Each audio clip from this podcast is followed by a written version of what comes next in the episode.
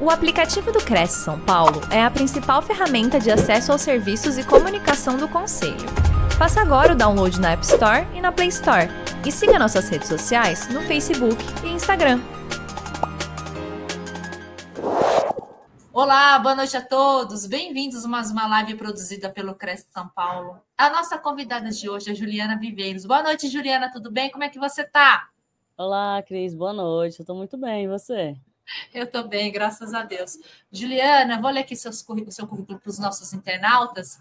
A Juliana atua como planejadora financeira, empresa associada Serafim, desde 2021.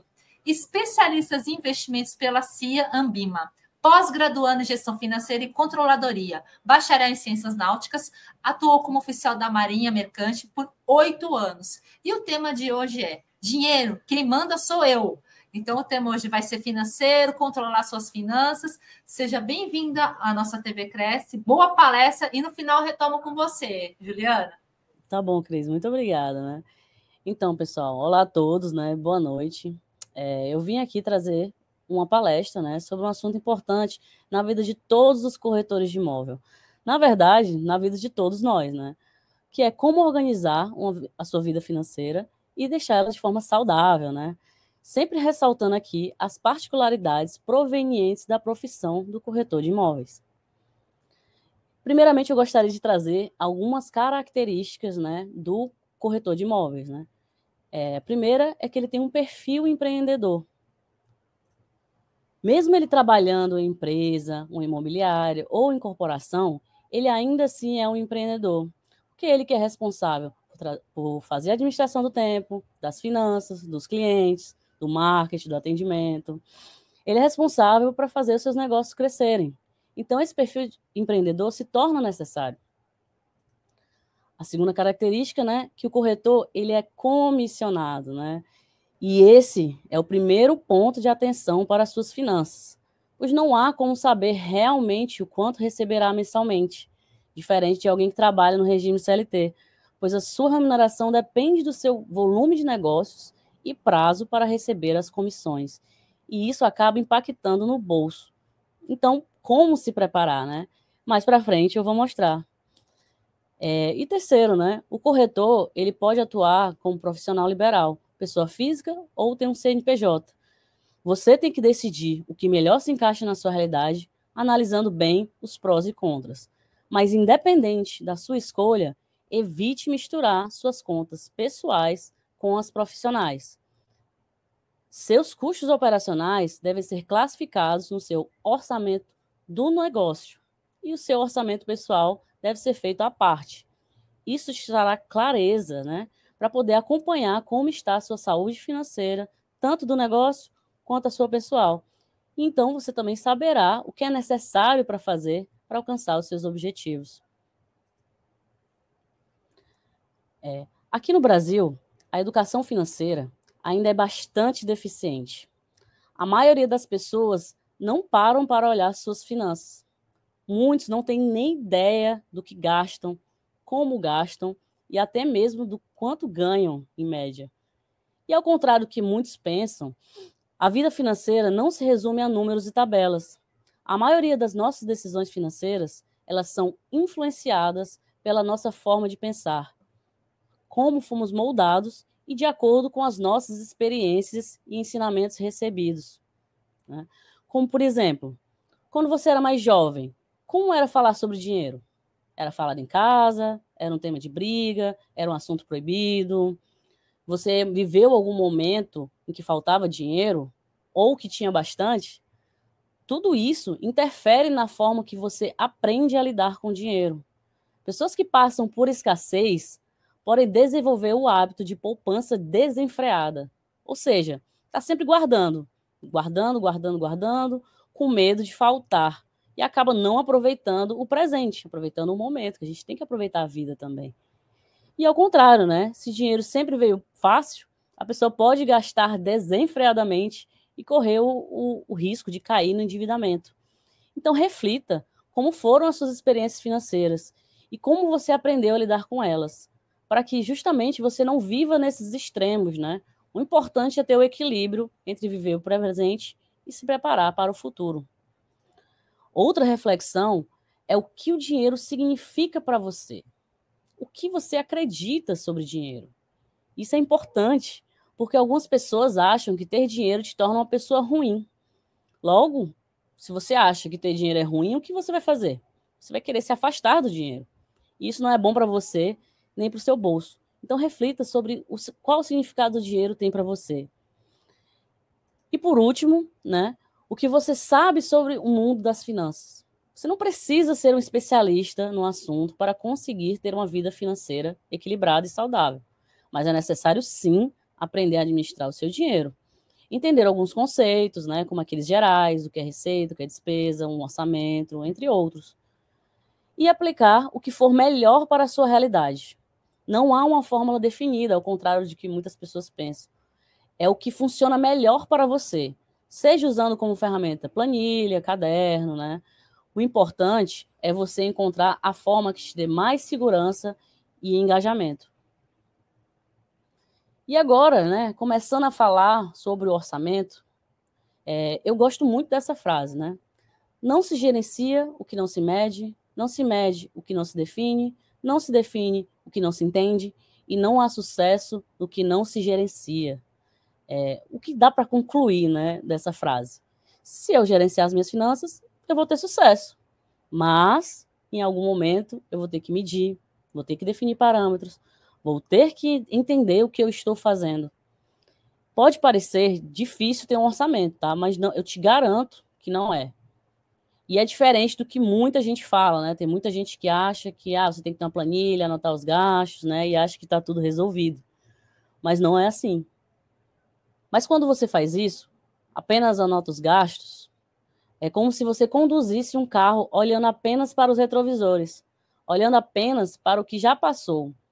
E se não está olhando para frente ao guiar um veículo, né, existe uma grande chance de você se perder ou até causar um acidente. Então vamos lá, qual é o melhor caminho, né, de, fazendo analogia com o carro? É dirigir olhando para frente, sabendo para onde eu quero ir e utilizando os espelhos de vez em quando para olhar para trás e saber como estão as laterais, saber como é que as coisas estão acontecendo. E o orçamento é o que vai te ajudar a olhar para frente, o que vai te ajudar a ter previsibilidade dos seus gastos e assim poder viver de acordo com o padrão que a sua renda te proporciona. E aqui eu vou te explicar como fazer na prática, né? Primeiro, ele pode ser feito em forma de tabela como eu falei anteriormente, seja no Excel, seja aplicativo de celular ou até mesmo no papel, o que você preferir, vai da sua imaginação. Então você vai separar as suas entradas e as suas saídas, receitas e despesas. Né? Nas entradas, você vai colocar tudo que foi de receita, sejam comissões, renda extra, salário do cônjuge, todas as receitas, né? E nas saídas, né, repare que há uma subclassificação aí em essenciais e não essenciais.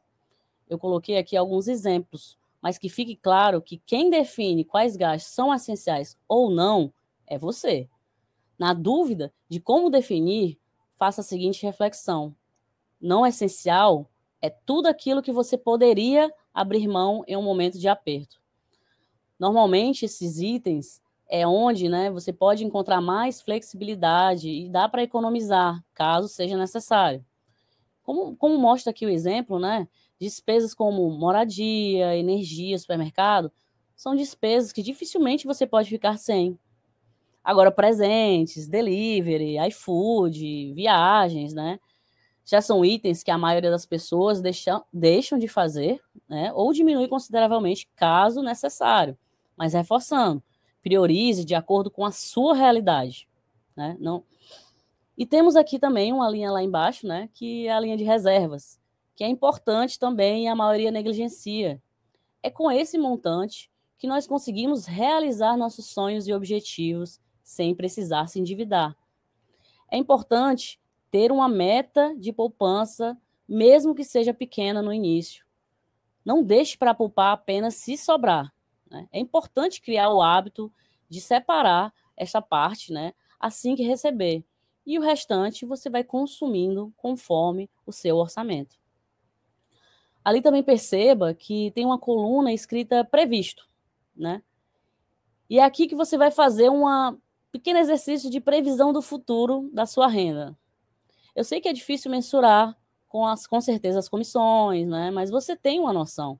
Você sabe os negócios que você fechou, você sabe o que aconteceu ao longo do mês, sabe que comissões anteriores que podem cair neste mês. Então tem como você ter uma ideia, né? E da mesma forma, você, você sabe que vai ter que pagar água, luz, custo com moradia, financiamento, enfim, os seus custos, né? E essa parte aqui você tem uma ideia bem melhor, né? Porque você está lá todo mês, né? É, mas aí você me pergunta, ah, Juliana, mas a conta de luz ela vem diferente todo mês, né? Não é um valor fixo. Tá, nesses casos, né, você pega uma média.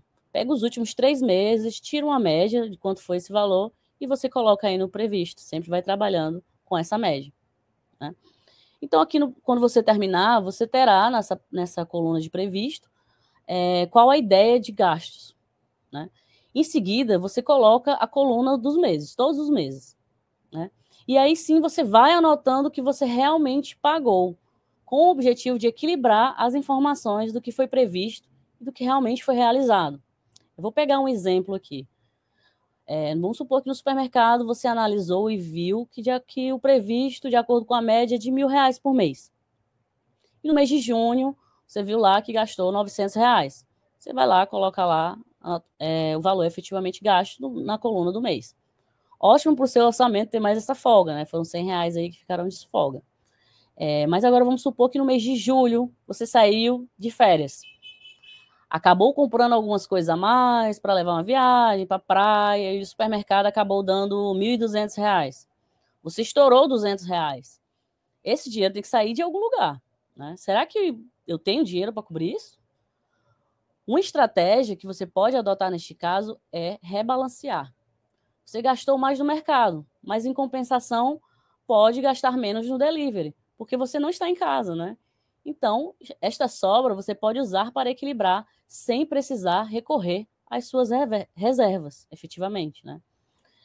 Então é esse, é esse o poder que o orçamento vai te trazer, né? Ele vai te mostrar ao longo do ano, mês a mês, o quanto você está alinhado com a sua previsão. E ele pode e deve ser revisto de tempos em tempos, para se adequar com mudanças que ocorrerão na sua vida. E isso é extremamente importante, né? Pois, repetindo, o corretor não tem certeza da sua receita no próximo mês, diferente de quem trabalha de CLT. Próximo mês pode entrar uma bolada, assim como pode não entrar comissão alguma. E explorando um pouco mais sobre esse assunto, né, essa particularidade da renda do corretor ser um pouco imprevisível, gostaria de trazer um exemplo e fazer algumas considerações. Esse gráfico aqui representa um exemplo de um corretor que, em média, ganha 5 mil reais por mês, representado ali pela linha amarela. Tranquilo? Mas veja só, essa é a média. Não necessariamente vai cair 5 mil reais por mês. O que acontece na maioria dos casos é o que está representado pela linha verde, né? Às vezes é muito, às vezes é pouco, sobe, desce e assim vai. Repare que aqui no exemplo, em apenas dois meses, ele esteve acima da média, de 5 mil, e em dois meses ele esteve na média, né? Mas os outros oito meses ficaram abaixo. Né? É isso que acontece, né? Um mês ele está rico porque caiu uma boa comissão, e no seguinte ele está pobre, pois a comissão não alcança a média. E isso pode acontecer com mais frequência do que você gostaria. Então você pode me perguntar, né? Isso é bom ou é ruim? Bom, depende dos níveis de gasto do corretor. Se ele gasta a média dos ganhos dele, né, 5 mil, conforme exemplo, ele tem um exemplo bem, ele tem um período bem longo que ele vai precisar de mais dinheiro. Os oito meses que ele ficou abaixo da média. E se ele gastar abaixo da média, esse período diminui né, de forma proporcional ao quanto abaixo da média estão os gastos. E se ele gasta acima da média, ele pode ter complicações, pois ele está consumindo mais do que realmente pode. Então, ele terá que correr atrás de novos negócios para compensar ou cair no endividamento. E são duas situações que não são muito confortáveis. Então, repare, o corretor precisa ter a percepção do nível de gastos dele o mais realista possível. Por isso que montar um orçamento é de extrema importância. Além do que, ele vai precisar de uma disciplina muito grande para que ele crie uma reserva cujo objetivo é ser utilizada para estabilização das contas nos meses em que a comissão fica abaixo da média de gastos, para que nesses meses né, ele consiga honrar os compromissos financeiros. E nos meses acima da média, pegar esse dinheiro a mais e repor a sua reserva de estabilidade. Por exemplo, vamos supor que você fez seu orçamento, viu que seus gastos mensais são em média de 4 mil reais. É esse valor que você precisa para fechar no zero a zero todos os meses. O mês que você fechar 20 mil reais de comissão, por exemplo, você terá ali 16 mil reais a mais do que o necessário. Então você pode pegar uma parte desse dinheiro e guardar para que nos meses que você não atingir os 4 mil de ganho, você ir tirando dali para compensar os gastos. No próximo mês que você receber acima da demanda de gasto de novo, você precisa ter a disciplina de repor essa reserva e sempre mantê-la ali estabilizada com o valor estabelecido. Isso quer dizer que para se ter uma vida financeira mais saudável, né, repetindo né, novamente, eu não posso viver nos extremos, não posso viver como um rei nem como um mendigo, pois o que pode acontecer é, quando você recebe uma boa comissão, é natural que você queira compensar a privação que você teve em algum determinado momento e pode acabar gastando toda a comissão, sendo que no mês seguinte você ainda não sabe o quanto vai ser a sua renda. Da mesma forma, você não tem que ficar deixando de fazer as coisas quando tem dinheiro, pensando que só em guardar, guardar, pois acha que sempre vai ser ruim. Né? É para isso que você cria a reserva de estabilidade, para compensar as oscilações de renda e o restante do dinheiro você pode utilizar para criar outra reserva com o objetivo de realizar seus sonhos, seus projetos de vida. E aqui inclui também né, o, o projeto de longuíssimo prazo, né, que é, seria a nossa aposentadoria. E também há mais uma reserva que você tem que criar, que é a reserva para emergências. Ela não é a mesma coisa daquela de estabilidade ela é para gastos não previstos no orçamento. Como, por exemplo, ah, uma do, o filho ficou doente, é, bateu o carro, é, de repente você foi convidado para uma festa de casamento e para ser padrinho e você e foi do nada, né? Essas coisas acontecem, né? E é justamente isso, são coisas que você não tem como prever. É para isso que serve a reserva de emergência. Então você pode utilizar o dinheiro dessa reserva e, e ter a disciplina de repor esse valor conforme suas comissões foram ficando acima dos gastos novamente. E para finalizar, é, eu trago algumas dicas para você começar a cuidar da sua saúde financeira. Reflita sobre como está a sua vida financeira e, e o que você gostaria de melhorar. Lembra daquelas três primeiras perguntas que eu fiz no início? Como foram suas experiências financeiras? O que o dinheiro significa para você? O que você sabe sobre finanças? Use-as para realizar este exercício e assim poder definir suas prioridades no momento. E isso vai facilitar, né, na hora de montagem do seu orçamento, né? Evite gastos desnecessários. Essa é básica, né? Assim, não tem por que estar tá gastando é, com algo que você não precise no momento. Você pode esperar. Fique longe de dívidas. Dívidas podem te fazer perder o controle com muita facilidade, devido aos altos juros. E é uma bola de neve que não para de crescer. E é, um, e é pouco difícil e trabalhoso de sair dessa situação. Então, melhor ainda é você evitar. É, separe as contas pessoais das profissionais, como eu falei, para você ter mais clareza de como está a saúde do seu negócio e a pessoal, separem. Tenha um orçamento pessoal e o seu orçamento profissional. Tenha objetivos claros. Né? Quando você tem um objetivo, você sabe os passos necessários para alcançá-lo. Então, isso vai te ajudar a ter mais clareza na hora de tomar suas decisões financeiras. Porque você sabe que toda decisão que a gente toma, a gente acaba abrindo mão de outras. Então, na hora que você definir as suas prioridades, os seus objetivos, né, você sabe quais decisões você precisa tomar para alcançá-los, para chegar lá. É, tenha reservas, né? Falamos aqui da importância do corretor ter a reserva de estabilidade dele, que o ajudará a compensar nos meses de comissão baixa, a reserva para emergências, que são para gastos não previstos, Lembre sempre dessa diferença, tá? Uma é para situações previstas no orçamento e a outra para situações que fogem do nosso controle. E elas farão muita diferença no seu planejamento financeiro, né? E além disso, tenha também sua reserva para os seus objetivos, seja uma casa, um carro, uma viagem ou até a aposentadoria. Isso vai te ajudar a não se endividar no momento de realizar um sonho. E por último, reserve um tempo para cuidar das suas finanças. Assim como você cuida da sua saúde física, cuida da sua família, do seu trabalho, cuide também das suas finanças. Encontre um tempo aí, entre 30 minutos e uma hora toda semana, já vão fazer uma grande diferença para você na sua vida. Cuide do seu dinheiro, pois no fundo você estará cuidando dos seus interesses, da sua vida, do seu futuro. Era isso que eu gostaria de passar. Me coloco aqui à disposição para auxiliá-los, caso surja alguma dúvida e eu puder esclarecer sobre algum conteúdo passado aqui, tá? ou outras questões da sua vida financeira. Estou totalmente à disposição de todos. Agradeço aqui a Cris pelo convite e deixo aqui meus contatos. Obrigada. Oi, Ju. Voltei aqui com você. Ju, eu tenho um questionamento aqui para fazer para você. Ah, é possível, então, você se organizar financeiramente financeiramente, mesmo que você não tenha um ganho mensal certo, né? Que no corretor de imóveis você mesmo especificou, tem mês que ele consegue uma ótima comissão, né? Que ele está milionário, e mas ele pode passar uns três meses, por exemplo, sem quatro meses, cinco meses sem é, receber absolutamente nada. Então é possível ter é, é, uma organização financeira, não sofrer privações, cumprir com as suas obrigações financeiras.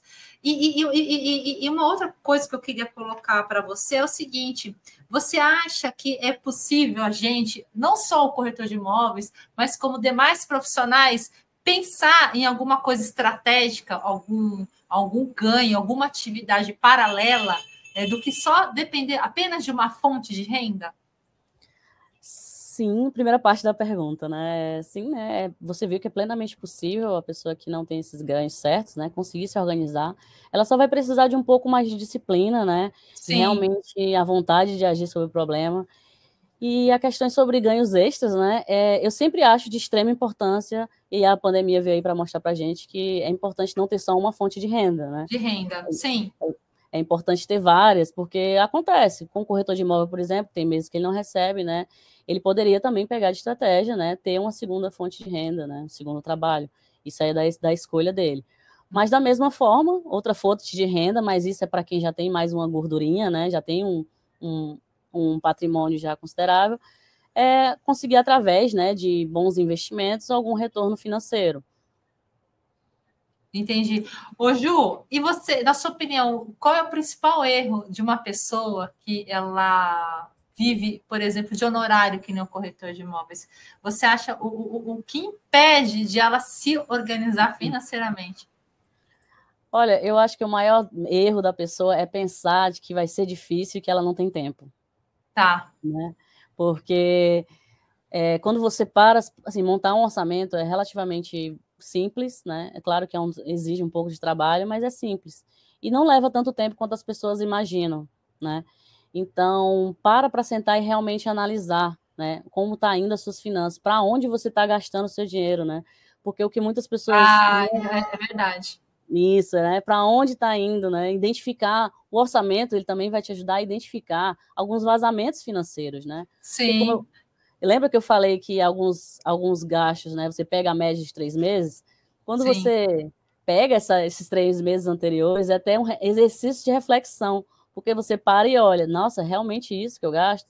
Então aí você vai conseguir identificar algumas coisas que estão vazando o seu dinheiro, né, para onde está indo. E a gente às vezes nem percebe, né, Ju? É, o hábito de tomar o cafezinho. Ah, vou hoje, vou depois de amanhã e depois de amanhã. Quando você vai ver no final, já gastou uns 200 reais. Quer dizer, é, tem que prestar, prestar muita atenção. É. é. Eu Verdade, tenho uma colega né? que, foi com Uber. Ela disse. Foi com eu Uber, né? Eu acho que eu, eu gasto 300 como... reais. Quando ela eu foi ver, foi mais... reais. É, de 10 em 10 reais. Aí... Deu mil, né? No final Deu das mil. contas. Exato, entendeu? É isso aí, Ju. Muito obrigada pela sua participação aqui na nossa TV. É, obrigada pelas informações e aguardo você numa próxima oportunidade.